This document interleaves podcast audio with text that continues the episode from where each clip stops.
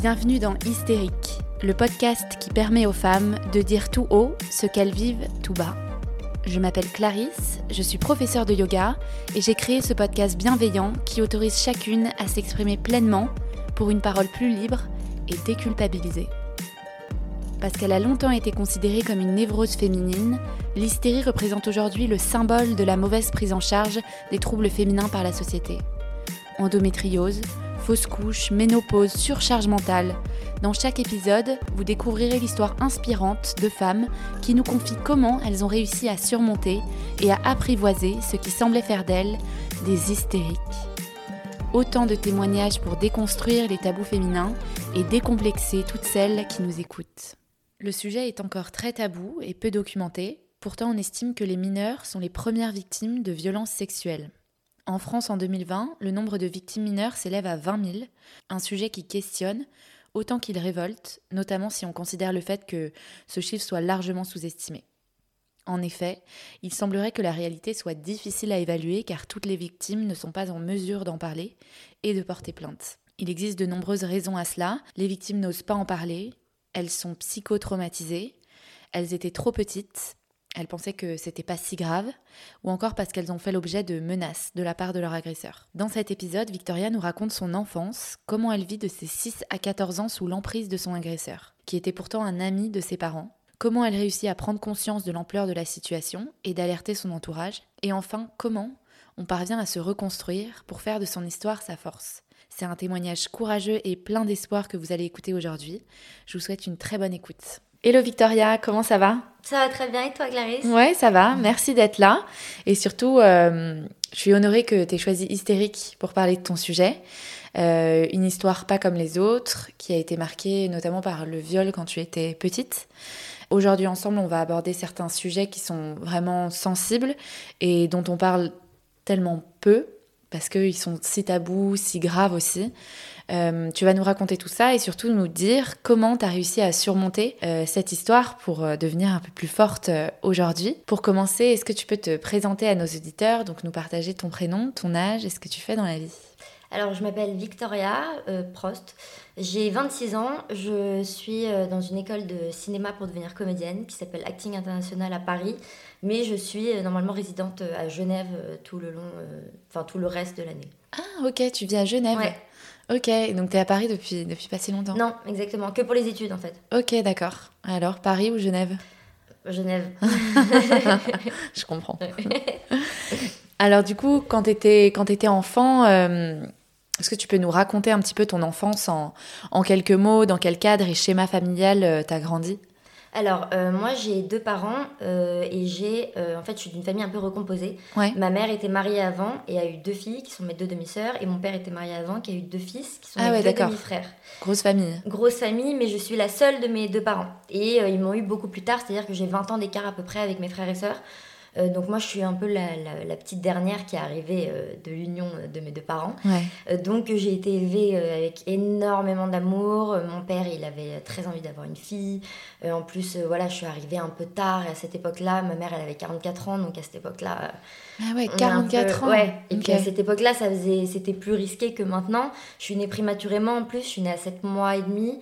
Donc euh, c'était un peu le stress pour eux. Donc j'étais vraiment dans une, une, ambiance familiale hyper... Euh, enfin plein d'amour quoi. Mes parents ils étaient comme des dingues avec moi. Euh, ils s'occupaient vachement bien de moi. J'ai une relation très proche avec mes parents. Donc franchement, enfance, on ne peut plus heureuse avec mes parents. Quoi. Ouais, très cajolée quoi. Ouais.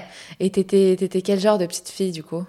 Alors moi j'ai toujours été un peu, j'ai toujours aimé faire le show, donc un peu faire la rigolote, ouais, faire des blagues, euh, m'amuser, euh, très active. Euh, enfin voilà quoi, vraiment j'étais pas renfermée sur moi-même, très timide avec les hommes, mais sinon très très épanouie, très ouverte quoi. Ok ouais, donc t'étais déjà une petite comédienne en herbe quoi. C'était pour toi. Exactement. ok, et du coup bon, tu, tu m'as contacté sur Instagram. en me racontant que de tes 6 ans à 14 ans, tu as été victime de violences et d'abus sexuels par un adulte. Euh, voilà, on va retracer un petit peu chronologiquement euh, cette histoire parce que finalement, comme tu le racontes un peu ton enfance, ça avait l'air, euh, t'avais l'air hyper protégé, t'avais l'air hyper d'avoir beaucoup d'attention. donc malgré ça, ça peut quand même arriver, même dans un cadre hyper restreint.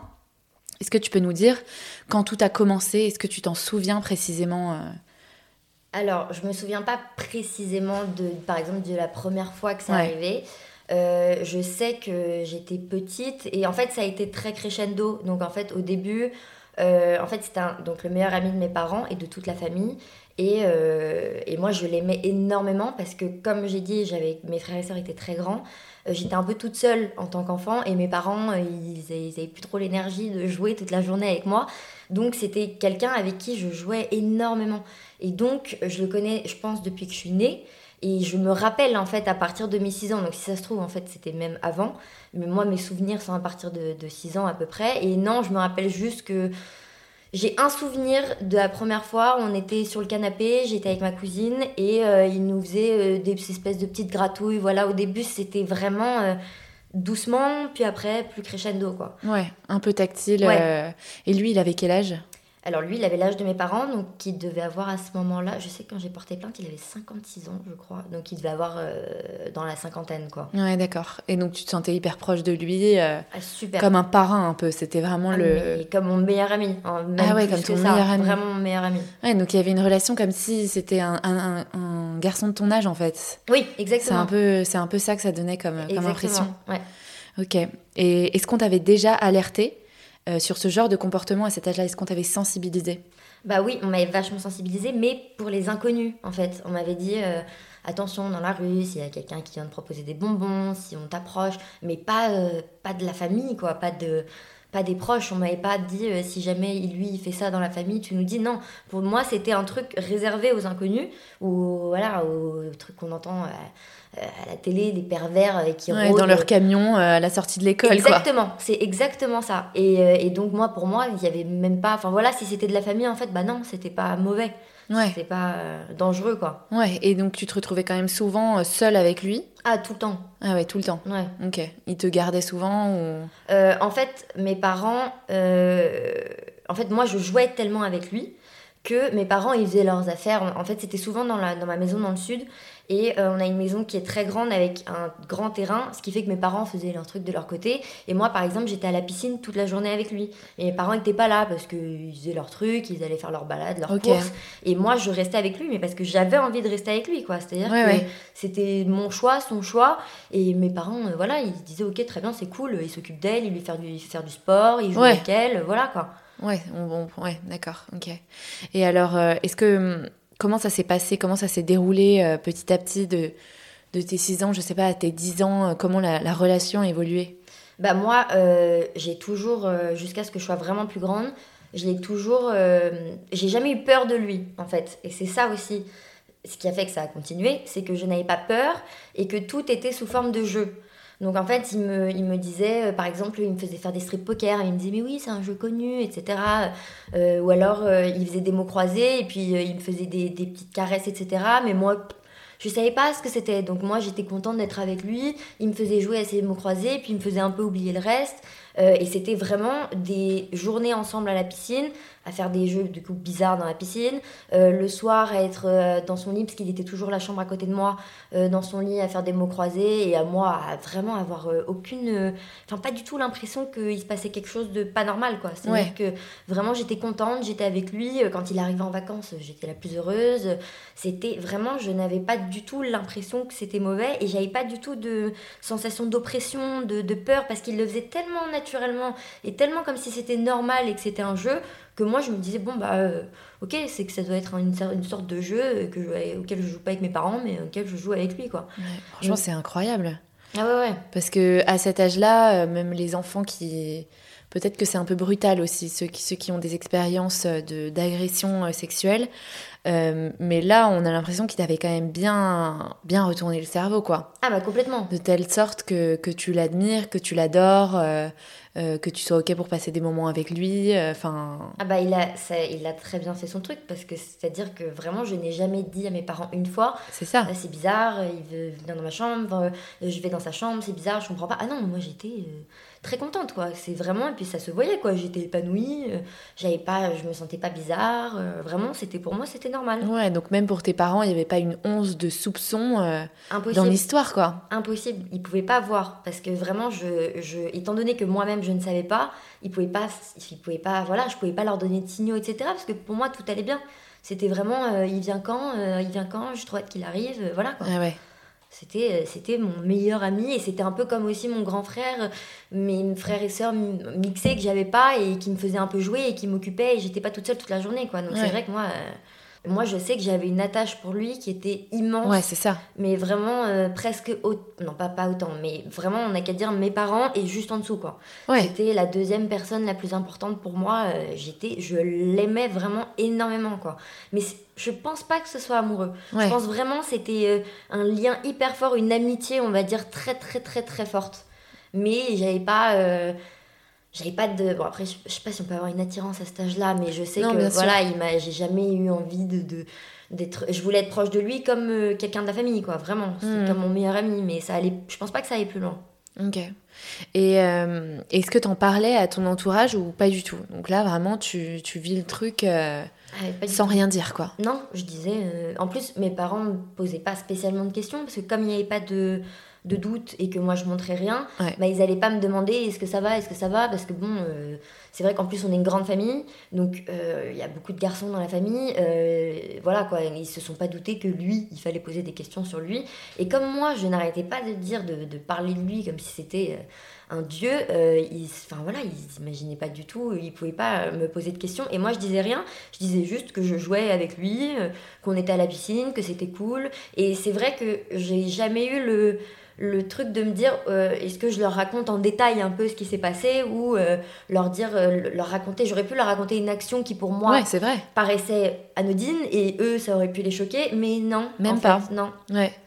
Ouais, ouais, pour toi, c'était normal, il y avait rien à. Parce que souvent, les enfants, ils racontent un peu leur, Oui, leur, enfin, leurs histoires, la journée, ce qu'ils ont fait, ce à quoi ils ont joué.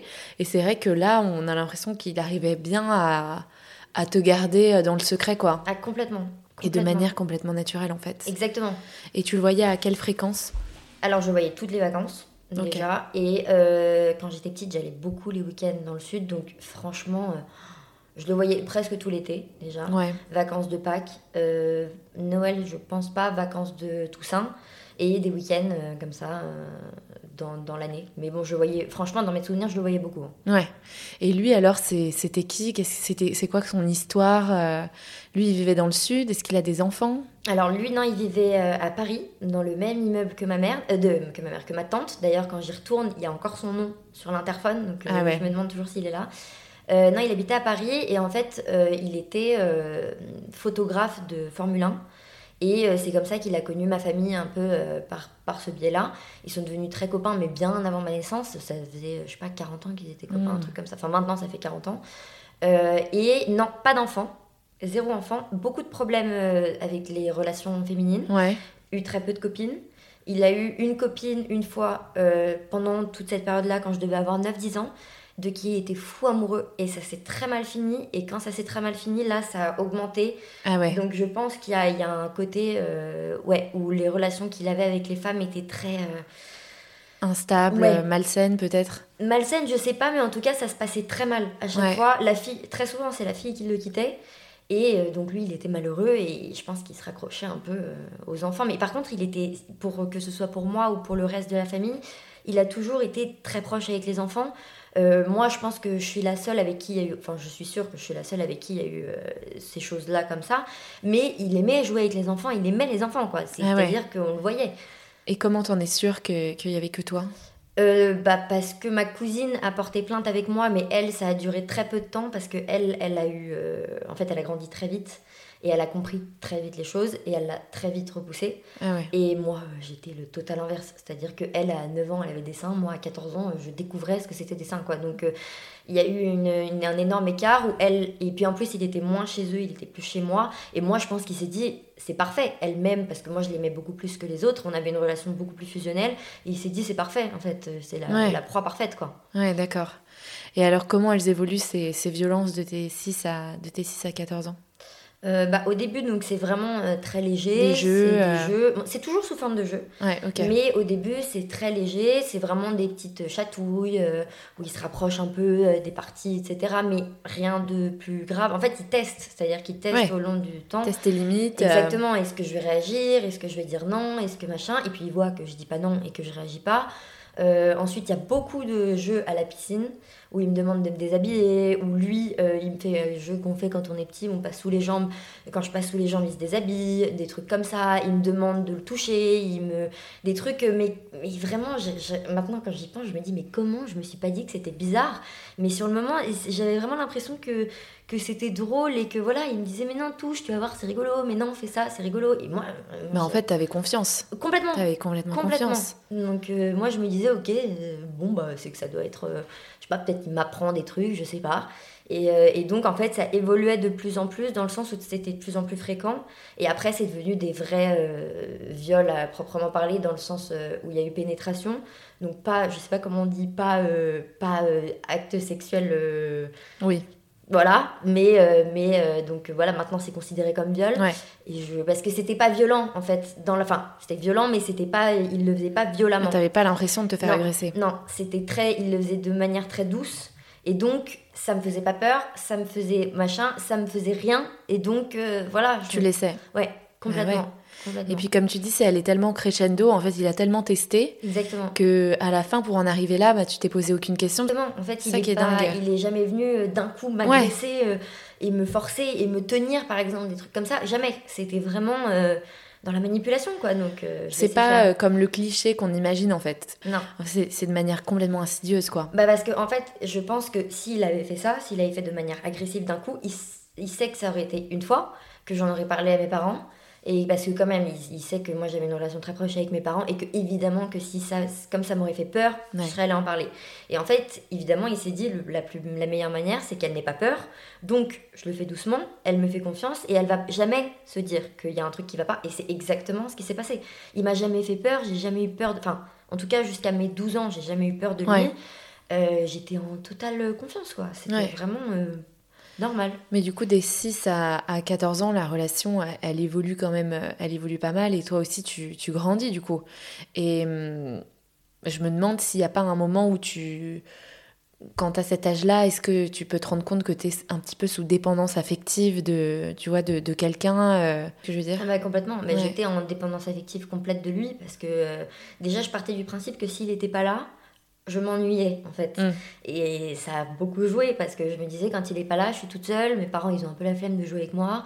Euh, et moi j'ai envie d'avoir. Il était très actif quoi. Enfin, vraiment, il me faisait faire des trucs toute la journée. Autre que ça, Ouais, ouais, ouais. Vraiment, il s'occupait énormément de moi. Et c'est là où il a été fort, c'est qu'il y avait quand même une...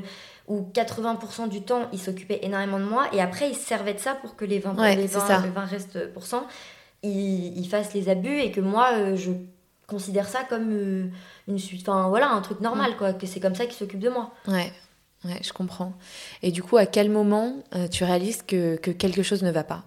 En fait, Quand est-ce que tu prends conscience? C'est pas moi, en fait, qui réalise vraiment. C'est... euh, en fait, j'ai commencé à inviter des copines, après, dans le sud. Et euh, au bout de... Je crois qu'il y en a deux. Il y en avait deux. Une, une première qui vient et qui était pas du tout à l'aise avec lui. À quel âge? Hum, là, on était presque à la fin, donc je dirais 12, 12 13 ans, un Ouais. truc comme ça. Et, euh, et donc, elle, elle était très mal à l'aise avec lui et elle est partie plutôt de chez moi à cause de ça. Ah ouais, Et là, je me suis dit, bon, quand même, c'est bizarre. Alors, au début, évidemment, euh, je me disais, mais elle est folle. Et même avec mes parents, hein, je disais, mais elle est folle, je comprends pas. Pourquoi elle est mal à l'aise Ouais, comme donc ça même là, tu le protégeais, quoi. Complètement, complètement. Incroyable. Et je pense que je me protégeais un peu aussi dans Oui. le sens où je devais me dire, attends, attends, oh là, qu'est-ce qui se passe? Pourquoi elle trouve ça bizarre? Voilà, et pourquoi moi, je le trouve pas bizarre? Ouais, ouais. et, euh, et euh, la deuxième qui est venue, de qui là j'étais vraiment très très proche et qui d'ailleurs a été un soutien incroyable pendant le procès, qui a, qui a porté plainte, etc., enfin qui a témoigné, etc., elle, elle m'en a parlé et ça c'était euh, une semaine avant qu'il se passe la dernière chose, avant que je le dise à mes parents. D'accord. Et, euh, Elle t'a dit quoi? bah, En fait, ils nous regardaient tout le temps, nous déshabiller euh, à la piscine, quand on changeait, quand on se mettait en maillot. Et là, pour le coup, euh, à 14, là, donc j'avais 14 Ça ans. a changé là. Voilà. Et on commençait à avoir des formes, etc. Donc on commençait à être un peu mal à l'aise. Ouais, être pudique, euh, pas vouloir se montrer, c'est sûr. Exactement. Et là, elle, elle m'avait dit, écoute, c'est pas normal ce qu'il fait. Elle m'en avait parlé un peu, mais très, en plus très gentiment. Et puis, dans la, enfin, elle est incroyable, dans la bienveillance, etc. Alors qu'elle aurait pu dire, mais c'est quoi cette famille de tarés Je pars d'ici. Alors que tu lui avais déjà parlé de lui en disant, euh, tu vas voir, il est trop sympa. Euh. Exactement. Et elle m'a dit, euh, attention, je te dis, je pense que lui, il est pas normal. Donc elle, elle, elle le repoussait vachement. Elle avait beaucoup plus de caractère que moi. Et donc elle arrivait à lui dire, non, maintenant tu dégages, tu nous laisses tranquille. Ah on change. Et et, et, je vois, et en fait, tout ça, je me suis dit, je commençais à me rendre compte, et puis je voyais la réaction de lui, je voyais qu'il revenait, et là, du coup, je le trouvais un peu insistant. Un peu lourd, ouais. Et je me disais, ok, donc, là, il y a un truc qui va pas, c'est vrai que c'est pas normal. Et après, elle est partie, et bref, et là, c'était, euh, là, j'ai commencé à vraiment avoir le déclic, et après, à partir de là, tout ce qui se passait était, me dégoûtait, en fait. Et je comprenais que mon corps, c'était mon corps, et que ça devait plus se passer comme ça. Ouais, et que là, on était en train de, de violer un peu tes, tes limites, quoi, complètement. Exactement. Ah ok, donc là il y a eu la prise de conscience, mais en fait il a fallu qu'il y ait des personnes extérieures pour te, pour te faire réaliser quoi. Ah complètement, complètement. C'est dingue. Et alors comment tu, comment tu réagis vraiment le moment où, où tu réalises que, que c'est pas normal en fait ce qui est en train de se passer? Bah en fait à ce moment-là, euh, je me dis que je suis très mitigée parce qu'il y a un côté où je me dis oui mais non mais quand même parce qu'il y a cette l'affection aussi dont on a parlé avant qui te qui, le préserve aussi euh. exactement donc je me dis mais non mais, c'est pas possible il peut pas vouloir me faire de mal etc donc pendant 2-3 jours je prends un peu mes distances avec lui euh, D'ailleurs, il force pas. Je, je, reste un peu de mon côté, je réfléchis, je parle beaucoup à ma copine du coup par euh, texto, etc. Une fois qu'elle est partie. Et en fait, c'est le, le, vrai moment où j'ai eu un vrai déclic c'est euh, le dernier événement qui s'est passé le soir où j'ai raconté à ma mère, où là, c'est la première fois où j'ai eu peur entre guillemets parce que je savais qu'en soi il suffisait que je crie et il y avait tout le monde était dans la maison donc il n'y avait pas de problème. Mais je me sentais oppressée et je lui disais de partir. Il voulait pas partir. Est-ce qu'il était dans ta chambre? Non là on était en fait on était à on était tous à table. Et moi comme j'étais plus jeune et que les repas de famille me fait chier j'ai décidé de partir et donc je suis partie dans la salle de jeu qui est à l'autre bout de la maison pour jouer à la Wii. Et il est venu et il a commencé à me dire Viens, on va regarder le foot, je te fais des gratouilles, etc. Parce qu'il savait que j'étais fan de gratouilles euh, dans le dos. Euh, je te fais des gratouilles, etc. Et là, je dis Non, non, non, c'est bon, je joue à mon truc. Et finalement, petit à petit, il a commencé à vouloir me faire donc les gratouilles qui faisaient un peu comme quand j'étais petite, mais cette fois en me bloquant les pieds et les mains. Donc pas, pas les deux en même temps, mais il prenait une de ses mains, il me prenait les, pieds, les, les, chevilles pour me bloquer, et il faisait ça. Et donc là, ça a commencé à vraiment me gêner. Je disais arrête, arrête, arrête. Il rigolait, euh, il continuait, il repartait, il revenait, il repartait, il revenait. Donc là, je commençais un peu à, monter en pression. Et euh, après, il a commencé à se déshabiller. Moi, j'ai fermé les yeux. Et il fait un bruit de ceinture, il me dit c'est bon, c'est bon, je suis rhabillée. Je rouvre les yeux. Évidemment qu'il n'était pas rhabillé, il avait juste ah sa ceinture. Donc euh, là, je lui jette un coussin dessus, je dis vas-y, dégage, tu me saoules. Euh, et après, je pars dans les escaliers de la chambre de mes parents. Euh, j'étais sur mon portable et euh, là il revient et j'étais en train d'écrire à ma copine en me disant ok c'est bon là y a, ça va pas genre c'est pas normal. Et il arrive et il me dit allez il va regarder le foot encore. Je dis non tu me saoules. Et là il a sorti son sexe qu'il a collé sur ma joue. Et là j'ai pris mon portable je lui ai tapé dessus il est parti en rigolant. Et c'est à cet instant-là que j'ai envoyé un texto à ma mère et je lui ai dit, euh, genre, euh, je sais plus exactement, mais je crois que j'ai dit, euh, ça y est, ça y est, il s'est passé un truc ou quelque chose comme ça. Ah et elle est arrivée tout de suite, elle m'a dit, qu'est-ce qui s'est passé? Je lui ai dit, bah voilà, il s'est passé ça. Et là, elle l'a viré à coup de balai. Moi, je suis remontée dans ma chambre et il est parti. Après, il a disparu de nos vies à partir de ce moment-là. Et là, t'avais 14 ans Ouais. Horrible. Franchement, le. Enfin, bah, dégoûtant, quoi. Bah ouais, ouais dégoûtant. Mais surtout, il se, il se marrait, quoi. Vraiment. C'était, c'est presque le truc, enfin, pas le truc qui m'a le plus déstabilisé, mais presque, quoi, parce qu'il était mort de rire. Ouais, il enfin, c'est comme s'il réalisait pas, ou alors il voulait cacher un petit peu peut-être son. Il était peut-être déstabilisé aussi, parce qu'il comprenait pas pourquoi tu le rejetais euh, aujourd'hui, quoi. Exactement, parce que c'est la seule fois que j'ai fait ça d'ailleurs. Ouais, et donc tu. D'un coup, tu réalises, moi j'imagine que le moment le, enfin, le plus difficile, c'est justement cette prise de conscience. Est-ce que à ce moment-là, tu réalises tout ce qui vient de se passer depuis tes 6 ans? Ou pas encore? Juste là, tu te dis, ok, cet épisode c'était trop, faut que j'en parle, mais on passe à autre chose, quoi. C'est exactement. Je me suis, je suis restée focalisée sur le dernier, dernier événement. Le reste, non, c'était. Euh, Blackout. Ouais, un peu. Ouais. Ok, donc pas de souvenirs. Euh. Bah, je pense que j'avais des souvenirs, mais c'est-à-dire que vraiment, bah, d'ailleurs, quand j'ai porté plainte et quand j'en ai parlé à mes parents, on a porté plainte que pour cet acte-là, en fait. Et je suis restée bloquée sur ce truc-là.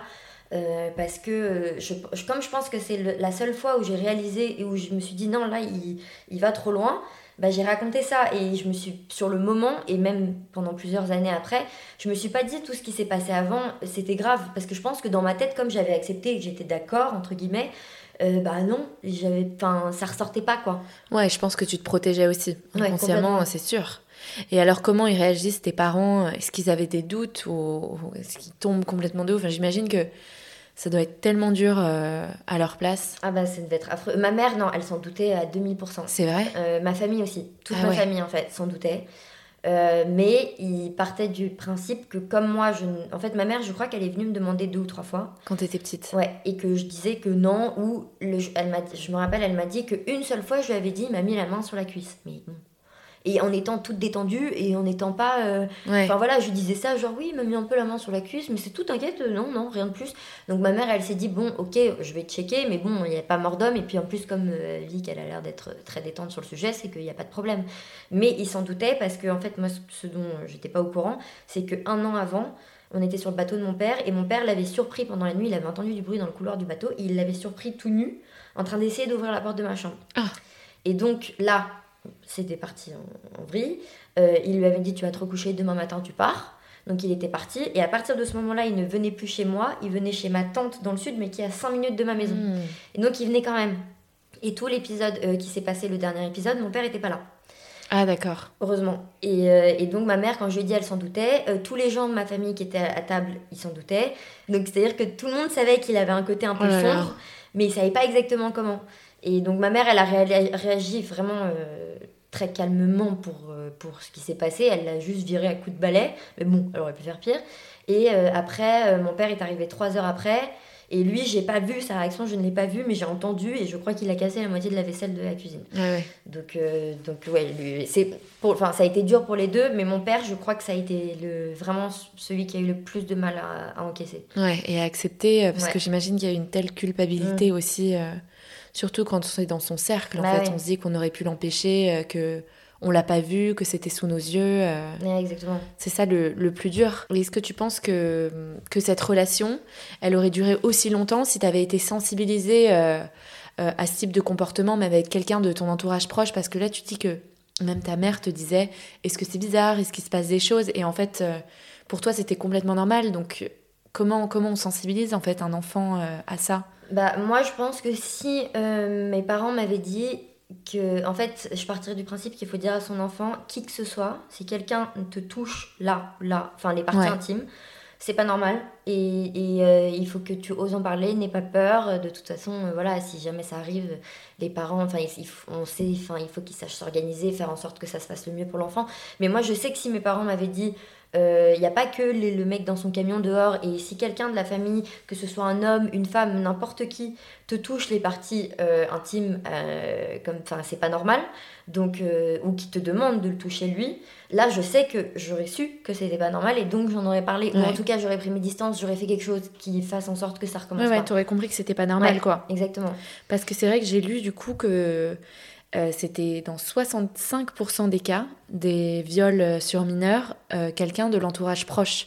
En fait, c'est énorme. On passe notre temps à dire euh, fais attention aux gars dans le camion à la sortie d'école qui te proposent des bonbons. En fait, la majorité, c'est dans ton cercle de famille, d'amis. Ah bah exactement. C'est deux fois plus proche. Bien sûr. Et en plus de la famille, c'est je vais pas dire plus dangereux parce que c'est pas pareil, mais on va dire que la famille, il a tellement une emprise sur toi qu'en fait, bah, ça va durer des années, ça peut durer des années, comme moi par exemple, alors que le monsieur dans le camion, euh, ça va pas durer pendant 10 ans. Donc c'est pas la même chose en fait, il y a deux peurs différentes à avoir, c'est l'agression, agression qui va se passer euh, à un moment précis. Euh, enfin voilà quoi, une fois, un jour. Et il y a la famille, ce qui est dangereux, c'est que ça peut durer des années comme moi, où ça a duré 8 ans, peut-être même plus, mais je me rappelle pas d'avant. Et on se dit, 8 ans, enfin voilà quoi, c'est-à-dire que c'est énorme. Et toute cette vie-là, on se rend pas compte du tout. Et, on, même, on a encore peur des, des, mecs dans la rue, etc. Mais alors lui, euh, non, non, il n'y a pas de problème. Ouais, c'est tellement plus vicieux. Ouais, exactement. Et, euh, et, alors, vous décidez de porter plainte du coup pour cette histoire ouais. avec tes parents? Ouais. Donc tu portes plainte, euh, tu fais face à lui. Ouais. Et comment ça se passe? Alors, bah déjà, en fait, moi, ce qui est très bizarre, c'est que pendant toute cette partie de procès, euh, j'étais en déni total. Donc, euh, c'est-à-dire que vraiment, ça paraît bizarre quand je raconte à mes copains, mais c'est-à-dire que ça m'amusait d'aller euh, d'aller chez les. Ah ouais. me faire interroger. Alors, la confrontation, ça m'a pas amusé. De l'avoir à côté de moi, ça m'a pas amusé. Mais d'être dans le cercle avec un, un policier, qui j'avais l'impression d'être dans un film en fait, et que c'était pas réel. Donc, il m'interrogeait. donc, déjà, il y a beaucoup d'interrogations. On doit t'interroger deux, trois fois pour être sûr que bah, ta version est vraie. Après, il vérifie énormément de trucs sur les réseaux sociaux, etc. Lui, ils avaient trouvé euh, plein, plein, plein de trucs Ah sur ouais, c'est vrai. Bah, c'était pas très grave, mais des pages, euh, par exemple, les pages qu'on like sur Facebook, lui, c'était que des trucs euh, reliés euh, au sexe. euh, euh, au- Alors, il n'y avait pas forcément enfant, mais un peu, mais c'était sexe, fille, euh, voilà, c'était que autour de ça. Ouais. Euh, et après, on doit aller voir un psy. Donc moi, j'ai dû voir un psy pour voir si pareil, si on est capable, enfin si on réfléchit correctement, si on est normal et si ce qu'on dit est véritable. Et après, il y a la confrontation où là, euh, j'ai été assez fière de moi parce que en fait, bon, heureusement, t'es pas face à lui parce que à mon avis, il se dit surtout quand t'es un enfant, c'est trop Bah, compliqué. c'est hyper dur. Ah ouais, Donc, t'étais mineur. Bah ouais, euh, voilà. Et mes parents étaient pas dans la salle. Il y avait, Ah ouais, j'étais toute seule. seule avec mon avocate, ma cousine qui m'aidait à témoigner, et lui, il était juste derrière moi. Et en fait, à chaque fois que je parlais, il mettait des coups dans ma chaise pour essayer de, de, de me déstabiliser et que je, je retire un peu ce que j'ai dit. Heureusement, il est tellement euh, nul que la juge, elle l'a vu et qu'il s'est fait, euh, il s'est fait engueuler pendant tout le truc parce qu'il rigolait ou il, il tapait dans ma chaise. Enfin voilà, il voulait faire un peu le mec, ah ah ah, c'est drôle, oui, bien sûr, elle invente, etc. Ouais, un peu comme la dernière agression, quoi. Exactement, exactement, mais en vraiment en, en essayant presque de retourner le truc, bah, comme d'ailleurs euh, beaucoup, je pense, de violeurs font, de mais non, c'est elle qui voulait, euh, c'est elle qui me, qui me chauffait, euh, elle m'allumait, elle, elle voulait que ça se passe. À 8 ans, normal. Oui, voilà, évidemment, comme si. Et donc, euh, après euh, la confrontation, moi, c'est un truc justement parce que je sais que je parle à des gens euh, qui ont des procès, alors pas pour pédophilie, mais pour des trucs comme ça. Je sais que c'est très dur la confrontation, mais si on arrive à porter plainte, je trouve que c'est la phase la plus importante parce que c'est vraiment là où lui, pour lui, ça a totalement basculé parce Ouais. que la juge a vu son comportement vis-à-vis de moi et elle a, c'est-à-dire que c'était fini pour lui, c'était catégorisé, euh, il était violeur et il le montrait encore plus en, en ayant ce comportement-là. Ouais. Donc vraiment, je pousse les... Enfin, je pousse. Si on s'en sent capable, c'est vraiment important parce que tu peux refuser la confrontation. Tu peux dire Ah, je veux pas. d'accord. Ok. Euh, je me sens pas capable, mais le problème c'est que du coup, ça, enfin, c'est pas un problème, mais ça t'enlève quand même une partie très importante du, de la procédure. Et vraiment, j'encourage à le faire si on se sent parce que c'est. Et en plus, c'est un peu libérateur quoi. À la, moi, à la fin, je me disais, bah voilà, tiens, moi j'ai bien pu parler, toi tu tu t'en es pris Mhm. plein la tête parce que t'as un, un comportement nul. Et euh, voilà, je savais que euh, les, les gens, et, enfin, les gens et les choses étaient de mon côté quoi. Ouais. Et alors, par rapport à cette dépendance affective, comment tu te, comment tu te plaçais, tu vois, qui avait été pas mal développée euh, depuis, depuis 8 ans? Comment tu, tu le voyais à partir de maintenant? Est-ce que tu étais déçue? Est-ce que tu te sentais, euh, je sais pas, trahie? Euh, Comment? Ah, Je me sentais trahie, mais euh, je pense que d'ailleurs, vraiment, et c'est ce que je dis toujours, la partie qui m'a fait le plus de mal, c'est pas euh, les abus. Enfin, évidemment que ça m'a fait énormément de mal, les abus et tout, mais c'est la pire partie pour moi, c'est la trahison. Parce que je l'aimais tellement que vraiment, je me suis dit, en fait, il s'est servi de moi et un peu, euh, c'est bizarre, hein, mais un peu comme quand on- dans une relation amoureuse, euh, on se fait quitter parce qu'on s'est fait tromper et qu'on se dit, en fait, rien n'était vrai. C'était que de la manipulation et en plus il s'est servi de moi, il s'est servi de l'amour que j'avais pour lui, de l'amitié plutôt que j'avais pour lui, euh, pour me faire des trucs comme ça. Et en fait, euh, il y avait que ça qui l'intéressait quoi. Et je me disais en fait moi j'ai jamais été importante, c'était Ah que ouais. mon corps. Et je me sentais trahie. Et en plus, je me suis dit, voilà, à cause de ce que tu as fait, euh, maintenant je vais être séparée de lui. Donc moi, ça me faisait énormément de mal d'un- de, de, de devoir ne plus le voir, de, de, de- de- d'être c'était une rupture, c'était comme Ah un deuil, quoi. Ah, c'était ah, vraiment, oui, exactement. C'était atroce. Et je me disais, voilà, et c'est à cause de toi. Si t'avais pas fait ça, on aurait pu continuer à jouer ensemble, à être copains, à être proches euh, euh, toute notre vie, etc. Et donc, vraiment, j'ai pris ça comme une, vraiment la plus grosse trahison de ma vie, je pense. Ah ouais. Je l'ai très, très, très mal pris. Donc, j'étais pas énervée contre lui, j'étais très triste. J'étais hyper déçue. C'est-à-dire que je, je lui en voulais plus pour euh, la finalité que pour ce qui s'était passé. Ouais, d'accord. Et alors, comment tu t'es reconstruit après ça? Alors après, ça a été un peu compliqué parce qu'en fait, comme je disais, dans cette phase de procès, j'étais tellement dans un déni. Euh, en plus, ce que je disais, c'est que comme bah, j'étais en déni, euh, j'ai porté plainte que pour un événement, c'est-à-dire Bah plutôt ouais. que sur... euh, je peux même pas T'avais compter. pas pris conscience, en Non. fait, de tout ce qu'il y avait derrière. Donc il a été, il a eu, il a rien eu. Il a eu euh, 18 mois de prison avec sursis. Et 5 ans de soins obligatoires. Mais c'est-à-dire que normalement, il aurait dû aller en prison si Bah j'avais ouais. raconté tout ce qui s'était passé. Et j'ai raconté que le- la dernière histoire que je Ouais, t'ai limite racontée, la finalité euh, de. qui est clairement le moins grave de tout ce qu'il a fait en plus. Bah. Et, euh, et en fait, moi, je n'ai raconté que ça. Et en plus, j'avais, c'était très bizarre parce que j'avais l'impression d'avoir tout raconté. Et je me rappelle qu'à la fin, quand on a dit le verdict, je me suis dit, mais c'est pas énorme quand même, c'est bizarre.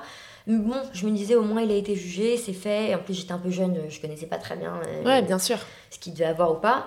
Et donc, j'étais tellement dans un déni qu'après, pendant un an, euh, on va dire, en gros, j'ai porté plainte en juin 2010. Et toute l'année 2011, j'ai été malade. J'ai eu, alors là, il n'y avait pas encore eu le procès en fait, c'était avant le procès.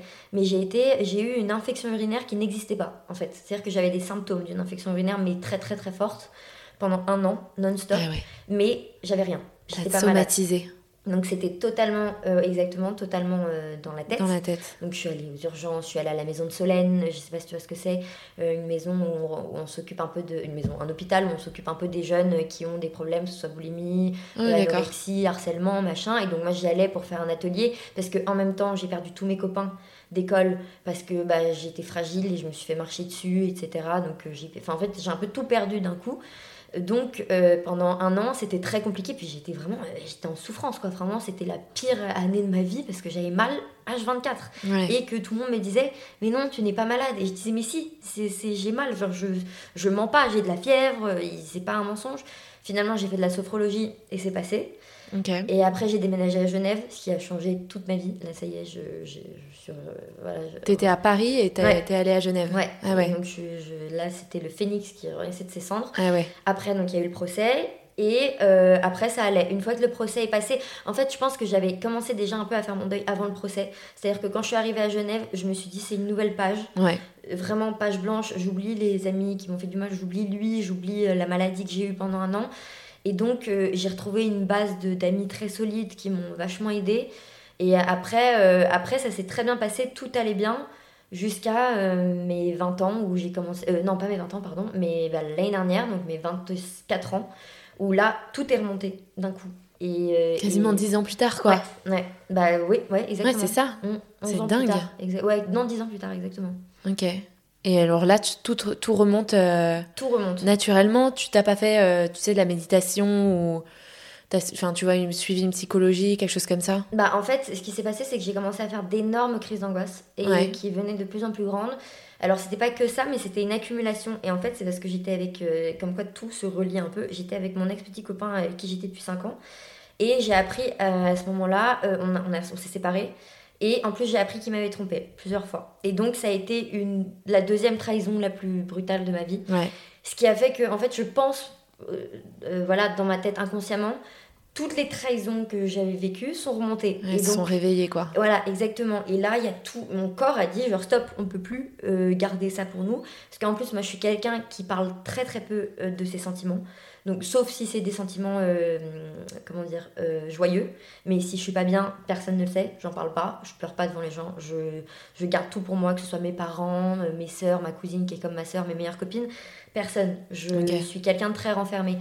Et ce qui fait que, en fait, bah, c'est ça. Mon cerveau, il a gardé des trucs depuis 10 ans que je gardais pour moi. Et d'un coup, ça a pété. Et mon corps a parlé en disant maintenant, stop, faut que, faut que tu extériorises tout ça. Ouais, et tout est remonté à la tête, quoi. Exactement. Et alors, comment t'as géré euh, tous ces souvenirs? Euh, bah, en fait, au début, je savais pas du tout ce que c'était. Juste, j'étais en angoisse permanente et je ne savais pas pourquoi. Je pensais que c'était juste à cause de mon ex-petit copain. Euh, donc, j'ai commencé à aller voir un psychiatre que je suis encore aujourd'hui. Et, enfin, qui me suit plutôt encore aujourd'hui. Et, et il on a parlé, parlé. Donc, ça a mis pas mal de séances pour que j'arrive à m'ouvrir. Et au bout d'un moment, il m'a dit non, non, mais c'est pas compliqué. C'est ça. Déjà, l'élément déclencheur, c'est donc les, les viols. Ça, c'est sûr que c'est ça. Et après, c'est tout ce que tu as gardé depuis qui fait que ça ressort parce que c'est trahison en trahison. Et il m'a dit fais de l'EMDR. Et donc, je suis allée faire de l'EMDR et c'est là où les souvenirs sont revenus. Parce fait, D'accord. c'est des trucs. euh, on- c'est le MDR, ça te fait voir des choses en fait, c'est très visuel. Et c'est là où j'ai eu tous les souvenirs qui sont venus. Ouais, en fait, le MDR, ça peut faire parler ton inconscient euh, complètement, quoi. Donc, te faire ressortir des choses à laquelle t'avais pas pensé depuis plus de 10 ans, plus de 20 ans, euh, Exactement. c'est assez incroyable. Exactement. En fait, là, elle m'a donné une très bonne euh, comparaison parce que moi, je savais pas du tout ce que c'était le MDR. Et quand je suis allée voir donc la psychologue qui me faisait faire ça, elle m'a dit en fait, euh, le MDR, c'est comme si tu as ton ordinateur et sur ton bureau, tu as une fenêtre qui pop-up tout le temps. Et tu sais pas ce que c'est parce que tu n'as pas le temps de la voir et donc elle va très très très vite mais tu ne peux pas l'enlever de ton, de, ton, de ton bureau. Et en fait le MDR c'est fait pour que cette image par exemple, donc ce document, tu le vois, tu l'enregistres et après tu arrives à le sauvegarder dans une partie de ton ordinateur qui est sauvegardé et que tu ouvres seulement quand tu as envie de l'ouvrir et qui ne s'ouvrira plus toute seule. Et j'ai trouvé que c'était hyper parlant comme ouais, image. C'est très parlant. Et, euh, et, donc en fait c'est ça, c'est elle te fait voir des trucs, elle te fait une séance pendant une heure sur un sujet et, euh, et, après, au bout d'un moment, tu revois toutes les images, mais tu les intègres, tu les intègres, ton cerveau intègre. Et au bout d'un moment, après, c'est bon, c'est là. Donc, c'est si tu veux y penser, y penses. Mais elle ne reviendra pas toute seule te hanter l'esprit. Quoi. Ouais, parce qu'en plus de te faire ressurgir des, des souvenirs, ça t'aide aussi à surmonter des stress post-traumatiques. Donc, ça t'aide à gérer aussi tous ces souvenirs. Euh. Donc, ouais, c'est vraiment top comme, comme méthode. Donc, ça, toi, ça t'a aidé. Tout est remonté, mais en même temps, tu étais bien accompagné pour les pour les gérer quoi. Exactement, j'étais super bien accompagnée et surtout moi c'est je trouve je pense que c'est la phase finale de ma libération, c'est que quand j'ai fait le MDR, je me suis rappelé bah, de tout ce qui s'était passé en fait et j'avais plus juste la dernière image, euh, j'avais tout. Et après, je me suis dit, mais je comprends pas. Euh, en fait, je suis allée voir ma mère le lendemain parce que mon psy m'avait dit, euh, mais je comprends pas, tu, tu veux pas reporter plainte peut-être pour. Euh, quand même, c'est pas normal, ça a été mal jugé, il y a dû avoir un problème, etc. Donc j'en ai parlé à ma mère et ma mère m'a dit, mais non, enfin, il a été jugé, c'est normal, il a eu la peine normale qu'il devait avoir. Et moi, je me disais, mais c'est quand même bizarre d'avoir une réaction comme ça. Mon ex-copain, je sais aussi qu'il le prenait un peu à la légère quand j'en parlais. Mes copines, pareil, enfin, pas à la légère, mais je voyais que c'était pas au... c'était pas pris au sérieux comme ça devrait l'être. Ouais, ça avait pas l'ampleur que tu lui donnais toi quoi. Et en fait, quand j'ai fait le MDR, je me suis rappelé de tout ça et j'ai dit à la fille, à la, psychologue, j'ai dit mais je me demande si en fait mes, mes parents, les gens sont au courant de tout. Et donc j'en ai parlé à ma mère et là, bah, je pense qu'elle a été plus choquée là d'ailleurs que y a, euh, quand j'avais 14 ans. Elle m'a dit mais non mais c'est pas possible mais, mais comment mais pourquoi tu l'aurais pas dit etc. Je dis mais je sais pas moi en fait j'étais tellement persuadée de l'avoir dit que bah, je, je, le redisais pas quoi. Je me disais c'est bon, tout le monde est au courant, tout le monde sait. Et j'ai fait un sondage auprès de mes meilleures copines, de ma mère, mon père il a pas voulu, et de mon ex-copain. Personne ne savait la vraie histoire. Tout le monde pensait qu'il y avait eu ce dernier épisode et que c'était tout et qu'il me peut-être un peu emmerdé deux trois fois avant. Mais personne savait qu'il y avait eu des viols à répétition euh, depuis pendant 8 ans quoi. Ouais. Et ça, ça a été la libération parce que je me suis dit ok enfin là je me sens considérée genre euh, enfin voilà que c'est à, la, bonne ampleur que les gens euh, réagissent comme ils enfin pas réagissent parce que j'attends pas la réaction des gens mais je me suis dit voilà au moins euh, non mais c'est en cohérence avec ce que tu ressentais exactement voilà exactement. Tu arrives bien à trouver les mots que moi exactement. C'était en cohérence avec exactement ce que je ressentais. Et donc je me suis dit bon bah enfin voilà je je suis pas folle. Je, je parce que en fait je passais un peu justement pas pour une folle parce que les gens n'osaient pas me le dire parce que quand même c'était un peu grave même si c'était que le dernier épisode. Mais euh, je voyais très bien que les gens se disaient oh là là euh, enfin certains devaient se dire euh, putain elle a du mal à passer à autre chose alors que bon d'accord ok c'est pas cool ce qui s'est passé mais c'est un truc une fois un épisode voilà donc j'avais un peu l'impression justement de passer pour une folle pour une hystérique un peu je me disais mais c'est bizarre et puis quand j'en parlais à ma mère et qu'elle me disait mais non mais arrête qu'est-ce que tu veux reporter plainte etc je me disais mais mais tu avais la sensation que c'était pas complet, quoi. Que bah oui. T'avais pas, euh, c'était pas allé au bout, quoi. Bah, j'avais l'impression, en fait, moi, de base, non. Mais en fait, quand j'en ai parlé à deux psy, ils m'ont dit ce n'est pas du tout normal la peine qu'il a eue. Il aurait dû avoir de la prison ferme. Et ils m'ont dit, euh, là, il y a eu. Alors, au début, comme moi, je disais, bah, je comprends pas, pourtant j'ai tout raconté. Ils disaient, bon, bah, il y a eu un problème dans. Je sais pas, il y a eu un problème dans, dans les. Dans les euh, comment on appelle ça Entre les juges, entre les avocats. Il y a peut-être eu. Alors, il y en a un, il est parti très loin, il a dit peut-être qu'il y a de la corruption qui en fait qu'il n'a pas été jugé comme il faut. Ah oui. Enfin, voilà, en gros, ça tout partait du fait que euh, c'était pas parce que j'avais pas raconté, c'est parce qu'il y a eu un problème, une visite de procédure. Ouais, alors qu'en fait, non, t'avais ouais. blackout, quoi. T'avais l'impression d'avoir tout dit. Et tu te protégeais aussi sûrement comme ça. Exactement. Et donc là, qu'est-ce que, est-ce que tu t'es dit que tu allais reporter plainte? Parce que c'est dix ans après, il euh, n'y a, y a pas prescription là euh, Non, il n'y a pas prescription, je pense pas. Je crois que c'est plus long prescription. Mais, euh, mais en fait, je crois que c'est 20 ans pour les crimes. Mais non, moi, en fait, au début, ce que je disais, c'est que quand il m'a dit ça, au début, j'ai hésité. Et après, je me suis dit, la seule raison pour laquelle je pourrais le refaire, c'est si il met des personnes en danger. Et comme je sais que maintenant la vie qu'il a, euh, il est tout seul, il a plus rien, il a tout perdu, il vit tout seul, je crois, avec sa mère. Euh, enfin, plus en contact avec. Euh, en fait, les seuls contacts qu'il avait, tout était un peu relié en fait à notre famille.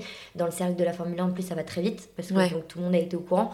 en plus, comme il avait fait croire dans le monde que, que j'avais menti et que j'allais avouer que finalement c'était pas vrai, bah, quand ils ont appris le verdict, bon, bah, il s'est bien, il s'est virer. Enfin voilà. il travaille plus. Non, plus du tout. Puis en plus, maintenant, il est vieux. Je crois qu'il a pris 25 kilos. Enfin, il va pas être très en forme. donc, comme je sais que je, il ne fait pas de mal à d'autres personnes maintenant, ça aurait été la seule raison pour laquelle j'aurais pu reporter plainte, pour protéger d'autres personnes. Mais comme je sais que c'est pas le cas, moi, je sais que j'ai fait le deuil. j'avais besoin. la dernière étape dont j'avais besoin, c'est que mes proches sachent exactement ce qui s'est passé. Mm. Après, non, j'ai pas envie de reporter plainte, ça va être trop long. Euh, pour refaire la même chose, le revoir, ça fait 10 ans que je l'ai pas vu, euh, je préfère vraiment pas le revoir. Le revoir en face de moi, ça va me refaire ressortir des trucs et tout. Je pense que franchement, je préfère euh, rester comme ça, comme ça c'est fait. Et puis en plus, d'un certain côté, c'est très bête, mais je pense que je culpabiliserais s'il va en prison parce qu'il se fera tuer, parce que les pédophiles en prison, c'est Ouais, donc t'as as quand même un peu toujours ce truc d'affection pour ah, lui. Ah, complètement. Et ça, j'assume totalement. Je pense que ça partira jamais. C'est dingue de penser à ça. Ouais, j'ai toujours un, un, côté de moi euh, qui l'aime, mais qui le déteste évidemment. Et qui. C'est-à-dire que je dirais jamais que ce qu'il a fait c'est normal. Je sais très bien que tout ce qu'il a fait c'est immonde et qu'il il a détruit une partie de moi, mais ça restera quelqu'un qui a été dans ma vie, que j'ai aimé et qui. T'as envie de préserver quoi ouais, préserver. Alors, préserver à certaines échelles. Mais euh, oui, si je peux lui empêcher de se faire tuer en prison, oui, par exemple, ouais, je, pense, je préfère. T'as pas la haine contre lui non plus, quoi. Non, non, j'ai pas de haine, j'ai j'ai vraiment de la déception en fait. C'est vraiment de la déception plus que de la haine. Ouais. Et tes parents, du coup, par rapport à cette histoire, euh, est-ce que t'en parles ouvertement chez toi? Ou enfin comment comment ils se sentent? Parce que j'imagine qu'il y avait de la culpabilité euh, pour le dernier épisode mais pour eux c'est tout ce qu'ils avaient en tête quoi Ouais, exactement. Euh, alors ma mère, quand je lui ai raconté, elle était pas bien. Euh, parce qu'elle m'a dit mais pourquoi t'as pas enfin exactement ce qu'on se dit. En fait la réaction que elle aurait dû avoir il y a 10 ans mais qu'elle a pas eu parce que je lui ai raconté un tout petit truc en fait. Et, et donc elle me disait mais comment comment tu m'en as pas parlé? Enfin elle a essayé de comprendre. Elle m'a dit mais qu'est-ce qui se passe? T'avais peur? T'avais peur de me le raconter? Je dis non non mais moi j'étais sûre de t'en avoir parlé. Donc elle elle a été très touchée. Elle était vraiment euh, alors ma mère c'est quelqu'un de très fort qui ne montre rien aucune émotion. Donc, euh, enfin, pas aucune émotion, mais elle est. un peu comme toi, quoi. un peu ça d'elle. J'ai les deux côtés, mon père qui est surémotif et ma mère. Donc, je peux être surémotif comme euh, un rock et je montre rien. Et, euh, et donc, voilà, j'ai expliqué, on en a parlé, elle en a parlé à toute ma famille de l'autre côté. Et mon père, impossible de lui en parler. Mon père, quand on en parle, quand je prononce le nom de ce mec, qui s'appelle Gilles, d'ailleurs, on s'en fiche, il n'y a pas de nom de famille, et bah, il peut pas il, tout de suite, il dit non, non, non, on arrête d'en parler. Quand je l'ai euh, appelé pour lui dire que euh, il savait pas tout, euh, quand j'avais avoué à ma mère, il m'a dit non, non, je, je préfère pas savoir, je veux pas savoir. Je pense que lui, vraiment, ça le détruit s'il sait ce qui s'est passé. Mais vraiment, ça le, je pense que je le perds. C'est là on, il sombre dans la dépression, je pense. Donc je préfère qu'il que il sache pas, parce que en soi, mon père, je sais que pour lui, il a jamais minimisé les choses, que pour lui, ce qui s'est passé là, c'est à peu près la même souffrance que ce que j'ai eu en 8 ans. Donc, c'est-à-dire que si je lui raconte ce qui s'est passé pendant 8 ans, là, c'est comme si euh, on m'avait tué. Donc, euh, donc, mon père, je, le je préfère vraiment le préserver. Lui, tu le préserves pour le coup. Et ouais, ouais, parce que je sais qu'il n'est pas assez fort pour tenir ça, et je suis vraiment ça on a une relation très fusionnelle avec mon père et je suis vraiment son bébé. C'est-à-dire que même quand j'aurai 40 ans, je serai encore un bébé pour lui. Donc euh, il peut pas, hein, il peut pas, enfin c'est impossible pour lui d'entendre des trucs comme ça. Ouais. Et alors aujourd'hui, tu, tu décides d'en parler euh, ouvertement et je trouve ça quand même euh, hyper courageux. Quel lien t'entretiens aujourd'hui avec, avec cette personne, avec Gilles que tu as nommé et Tu n'as plus du tout de contact depuis 10 ans? Zéro. Zéro. Bon, tu sais qu'il vit euh, de manière complètement reclue euh, avec sa mère, donc euh, tant mieux. Est-ce que ça a impacté aujourd'hui, aujourd'hui et d'ailleurs à partir de tes 14 ans, tes, tes relations amoureuses? Alors non, ça n'a pas eu trop d'impact. disons que, en fait, j'étais pas à l'aise avec mon corps, mais parce que en plus, j'étais, je m'aimais pas en fait en tant que comme, enfin j'étais, j'avais grossi un peu, etc. Donc je n'aimais pas du tout mon corps. Euh, et euh, non, j'ai pas eu trop de problèmes. La seule chose qui m'a euh, impacté, c'est la confiance. C'est que j'avais beaucoup de mal à faire confiance. Bah ouais, j'imagine. Parce que j'avais l'impression qu'on allait me trahir, que forcément il y avait un moment où il allait. Enfin, je sais pas, on allait me lâcher, on allait se servir de moi. Mais ça, que ce soit en tant qu'ami ou amour. Pire amour, mais ami aussi. J'ai eu un peu de mal. Et, euh, et, en fait, c'est pour ça, je pense que tout a pété euh, quand je me suis séparée de mon ex-copain. C'est que c'était une personne avec qui euh, je me voyais mariée, vraiment. Enfin, moi, c'était l'amour de ma vie. Et d'ailleurs, pour le moment, ça reste encore un peu dans ma tête l'amour de ma vie, même si je l'aime plus. Mais bon, voilà. Et le fait de savoir que lui, qui était pour moi mon pilier, un peu d'ailleurs. Alors, pas comparable, mais un peu comme Gilles, dans le sens où c'était vraiment le pilier de ma vie. C'est-à-dire que je me reposais sur lui il me comprenait totalement, il m'aidait énormément, il me poussait énormément vers le haut. Enfin, vraiment, c'était euh, ma bouée de sauvetage. Et quand j'ai appris que lui m'avait trompé et que, et que, enfin bref, il a fait plein de trucs qui étaient vraiment pas cool, là, je me suis dit, bah, je suis vouée à être trahie, en fait, vraiment. Et donc, je me suis dit, mais c'est pas possible. Les gens que j'aime le plus sont ceux qui me font le plus de mal et qui me qui me qui m'envoient balader quoi et qui m'abandonnent du jour au lendemain euh, après m'avoir fait plein de promesses en fait c'est ça ouais alors que, alors que c'est faux. Bah oui, mais c'est dur. Mais c'est dur, je comprends euh, surtout ce rapport à la trahison en fait qui te suit quoi. Mm, exactement. Et pour le moment, d'ailleurs même maintenant, euh, je pour le moment, j'arrive pas à me dire que que je trouverai euh, quelqu'un qui ne me trahira pas. Quoi. Pour le moment, moi, ça. Je, je, suis persuadée qu'on va m'abandonner à un moment. Je sais pas quand, je sais pas pourquoi, mais je suis hyper. comment on dit J'ai quel mot en anglais C'est très grave d'avoir ça. Insecure. insecure euh, Ouais. Euh, bon, pas sécurisé, quoi. Ouais, t'as pas confiance, t'as pas. Ouais. Je, ah. je, me dis, oui, c'est c'est frustrant. Hein, euh, mais voilà, je me dis que de toute façon, on va forcément me la mettre à l'envers à un moment. Donc, même quand je rencontre un garçon ou un truc, je vais être très très dans le besoin de d'être de, enfin pas réconforté mais d'être rassuré qu'on me montre que ah, non non t'inquiète tout ira bien on va pas on va pas t'abandonner on va pas te, te quitter euh. exactement alors que c'est pas possible quand on rencontre quelqu'un on peut pas avoir comme ça tout de suite euh. ouais ouais donc ça impacte plus ou moins quand même tes relations amoureuses parce que tu as un besoin de, de, sécurité qui est hyper important. Exactement. Et est-ce que ça tu continues à le travailler avec ta, ta psy? Euh, oui oui oui oui avec, avec, en plus je suis très très copine en fait avec mon psy, on, s'entend très très bien. Euh, et lui, il est à fond dans mes histoires d'amour, c'est-à-dire que je pense que un des trucs qui l'intéresse le plus toujours, c'est alors les garçons tout le temps. Et euh, il est trop content quand je lui raconte qu'il se passe des trucs avec quelqu'un. Et, euh, et, oui, oui, il, il, essaye de me dire arrête de te poser des questions, laisse-toi aller, arrête de te prendre la tête. Mais évidemment, moi, on me dit, on me dit, on me dit, mais il y a des moments où j'arrive pas. Quoi, moments c'est dur d'aller. Quand je tiens à quelqu'un, je sais que je vais être là en train d'essayer de, de, de dire vas-y, dis-moi que tu as envie de me voir, dis-moi que machin, que je te manque. Voilà, c'est vraiment. Mais je suis, je suis insupportable parce que moi, je me détesterais en, voyant quelqu'un comme ça, un mec me parlerait comme ça, je dirais ah, t'es lourd. Mais il y a des moments où j'ai du mal. Ouais, et il faut essayer de le faire comprendre aussi à la personne qui est avec toi parce que ça va avec ton histoire aussi. Complètement. Et alors, quel serait ton, ton conseil pour toutes les, jeunes filles qui nous écoutent et qui ont pu traverser la même épreuve plus jeune euh, ou aussi pour tous les parents qui nous écoutent et qui savent pas euh, comment sensibiliser leurs enfants euh, à la pédophilie alors, déjà pour les jeunes filles, moi je dirais, premier truc, que c'est très important de savoir qu'on n'est pas obligé de porter plainte. Parce qu'il y a des, je sais qu'il y a des filles qui ont cette pression-là et qui se disent je dois le faire, mais si on le sent pas, faut vraiment pas le faire. Parce que c'est très long, c'est très dur. Et si on si on se sent pas capable et si on n'en a pas envie, c'est pas grave. Faut pas culpabiliser. Faut, en fait, faut que chacun gère le truc comme il le sent. Et le plus important, c'est soi-même après avoir vécu quelque chose comme ça. Donc moi, je l'ai fait parce que vraiment, j'en avais envie.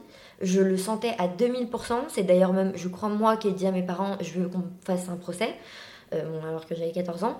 Mais euh, voilà, donc celles qui veulent pas le faire, faut vraiment pas avoir la pression, faut faire ce qu'on a envie de faire. Par contre, si les filles le sentent, c'est toujours bien, c'est toujours mieux parce que ça protégera d'autres personnes, euh, ça protégera les prochaines victimes. En plus, moi par exemple, pendant mon procès, il y a une fille qui a euh, témoigné, qui a envoyé une lettre d'un truc qui lui était arrivé 15 ans avant avec cette personne-là, donc ça aide aussi certaines personnes ah à, à, ressortir en fait. Et d'ailleurs, euh, on voit ça souvent. Bah, dans on l'a bien vu, hein, bien sûr. Exactement, que ça aide les filles ou des garçons d'ailleurs, mais des filles à, à parler et à, dire. Libérer la parole, ouais. Exactement. Donc, euh, moi, je conseille, si on y arrive, de porter plainte. C'est quelque chose, faut se dire qu'on est soutenu du début à la fin. Euh, dans ces cas-là, franchement, euh, en tout cas, moi, je l'ai vécu comme ça. surtout quand c'est pédophile, il n'y a même pas de doute. C'est-à-dire qu'il n'y a pas de. contrairement aux violences comme ils sont, par exemple, les, policiers parfois avec les, avec les femmes qui subissent des violences, nous, il n'y a pas de. tu l'as cherché, de trucs, de machin. On est un enfant, donc quand tu un enfant, tu très soutenu t'es très accompagné. Euh, en plus, t'as quand même besoin d'avoir tes parents tout le temps. Euh, moi, j'ai été vraiment très prise, bien prise en charge. Et je sais que donc je le recommande si jamais vous le sentez, de le faire, parce qu'en plus, ça va vous libérer d'un poids où vous vous direz j'ai réussi à le faire payer, justice a été rendue, euh, même s'il n'a pas grand chose, même si c'est que de l'argent à donner ou des soins, au moins, voilà, les gens ont entendu votre parole et ça fait du bien. Et surtout, essayez de se dire que ce qui s'est passé, moi je sais que ce que je me dis, c'est que ça, je serais pas moi si ça s'était pas passé. Et que euh, ça m'a rendu la personne que je suis maintenant ça m'a rendu beaucoup plus forte. Euh, et, euh, et, ça fait vraiment partie de moi quoi. Et je sais que je serais pas Victoria Prost aujourd'hui si je n'avais pas vécu ça. Et je suis fière de d'avoir pu passer ce cap là et pour les parents je dirais qu'il faut vraiment sensibiliser énormément sur la famille. Et dire que comme je disais tout à l'heure que prévenir les enfants si quelqu'un vous touche aux parties intimes ou euh, est trop proche de vous ou euh, vient vous voir la nuit dans votre chambre ou voilà des trucs euh, essayer de sensibiliser au maximum et de dire qu'il faut en parler et qu'il n'y aura pas de répercussions pour eux que tout ira bien, c'est les parents qui géreront et, voilà pour éviter au maximum quoi. Ouais, et d'être alerte aussi, je pense, de même si on le conçoit pas, même si je pense que c'est très dur à concevoir, euh, bah, de pas avoir le mal partout non plus, hein, mais mm. de faire attention, quoi. Exactement. Même dans un cadre hyper, euh, hyper proche. As-tu un ouvrage à nous recommander à ce sujet qui t'a inspiré? Est-ce que tu as vu un film, tu as lu un livre? Alors moi je ne l'ai pas vu parce que je n'ai pas réussi à le voir, mais je sais que euh, c'est... D'ailleurs j'en ai parlé avec une professeure il y a deux jours. Euh, qui s'appelle Les Chatouilles. Ouais, je sais, voilà, moi j'ai pas pu le voir parce que je, enfin j'ai pas voulu le voir parce que je, me suis dit que c'était trop proche de mon histoire et que ça allait m'angoisser. Ouais. Donc j'ai pas voulu, mais je sais que et d'ailleurs ma professeure m'a dit ça il y a deux jours. Il y a aussi une pièce de théâtre des Chatouilles apparemment et qui apparemment est incroyable et qui relate vraiment vachement bien de, donc et je parlerai plus pour les parents que pour les enfants ça parce que les enfants sont quand même un peu traumatisants de voir ça même si c'est bien qu'ils voient un peu comment ça peut se passer la manipulation mais au moins les parents de voir que euh, ça se passe sous votre toit euh, à une chambre de vous et que c'est quelqu'un de proche de la famille. Et en plus, cette fille est très forte parce que celle qui a fait ce film, c'est elle que c'était arrivé, elle a réussi à porter plainte, etc. après. Donc pour moi, c'est, le, le, seul ouvrage inspirant, je trouve, même si je pourrais pas le regarder, qui, qui, qui je pense peut apporter beaucoup aux parents et un peu aux enfants, mais il faut être un peu attention. Quand ouais, je crois qu'il y a des livres aussi pour enfants qui, qui sont sortis il n'y a pas si longtemps euh, pour sensibiliser justement les enfants à, à ces, à ces histoires-là, à ces risques-là. Ok, bah super. Et alors, euh, la petite euh, question traditionnelle de fin, quel sujet féminin tu souhaiterais qu'on aborde dans un prochain épisode qui, selon toi, n'est pas encore assez traité? Euh, Alors, c'est malheureusement, c'est pas complètement féminin, mais moi, j'aimerais bien qu'on parle du... Enfin, c'est quand même beaucoup féminin, le harcèlement psychologique à l'école. des jeunes filles ados, c'est pour moi c'est un mais c'est enfin pas partout hein, mais il y a des monstres. Et vraiment c'est à dire qu'à la différence des garçons les garçons souvent ça se voit parce que ça se tape etc et les filles c'est tellement psychologique et tellement destructeur. Et je sais que moi bah, je parle de ça parce que c'était un peu dans mon passé aussi quand moi je disais que j'étais harcelée à l'école euh, mes parents ils, ils me prenaient pour clairement une hystérique. En ah disant ah ça va c'est pas parce qu'elles veulent plus te parler pendant deux jours que t'es hystérique euh, que t'es euh, harcelé alors que c'est pas du tout ça. Donc je trouve que c'est important euh, pour les jeunes filles de réussir à à faire face à ça, d'en parler, qui t'a changé d'école, je sais pas, mais vraiment c'est très dur et je trouve que c'est trop minimisé. Euh, parce que c'est, on se dit, oh, ça va, c'est des querelles de petites filles, euh, d'ados, etc. Mais c'est bien plus que ça. Ah, surtout, ça peut mener au suicide. Bah, exactement. Ça a mené à pas mal de suicides. Exactement. Et il faudrait sensibiliser les, les enfants aussi. À l'école, directement. Oui, complètement.